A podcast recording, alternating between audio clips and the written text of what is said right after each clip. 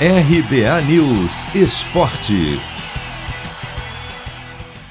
São Paulo perde para o Fluminense por 2 a 1 fora de casa e volta a conviver com o fantasma do rebaixamento. 16 colocado no Brasileirão, o time estacionou nos 22 pontos, apenas um a mais que o América, primeira equipe do Z4. Mesmo com 14 dias para treinar, o São Paulo não mostrou nenhuma evolução.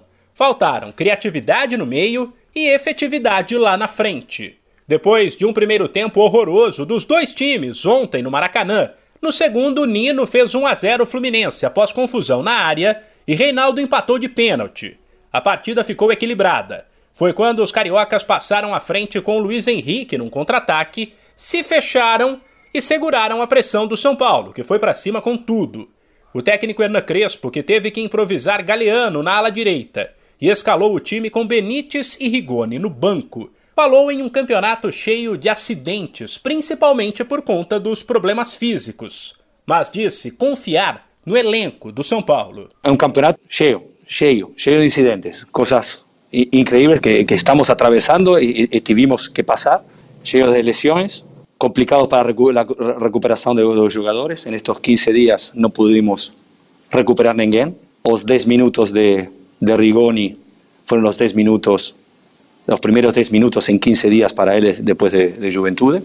Arboleda no recuperó, Marquinhos recuperó. Eh, dos días antes tuvimos también la situación de, de Dani Alves, sustituto natural, Igor Vinicius no puede jugar. El, el otro sustituto, Rejuela, una pequeña lesión en el aductor, no puede jugar. Yo acredito en este, en este elenco, que es un elenco lleno de, de hombres, de caráter, de personalidade e que vamos sair desta situação. Se o São Paulo colou no Z4, o Fluminense colou no G6. O time ocupa o sétimo lugar com 28 pontos, um a menos que o Corinthians. A equipe segue invicta sob o comando de Marcão no Brasileiro, com três vitórias e dois empates. O treinador, porém, que falou em um jogo duro, deixou o mérito da vitória de ontem para os atletas que mostraram entrega durante os 90 minutos. É um jogo super difícil. Já tínhamos é, falado que o São Paulo tem uma grande equipe, muito bem treinada. Foi um jogo onde que teve entregue, foi a entrega total da nossa equipe. Eles foram no, no limite máximo. Final acabamos sofrendo. O São Paulo arriscou tudo, fez uma linha muito forte ofensiva.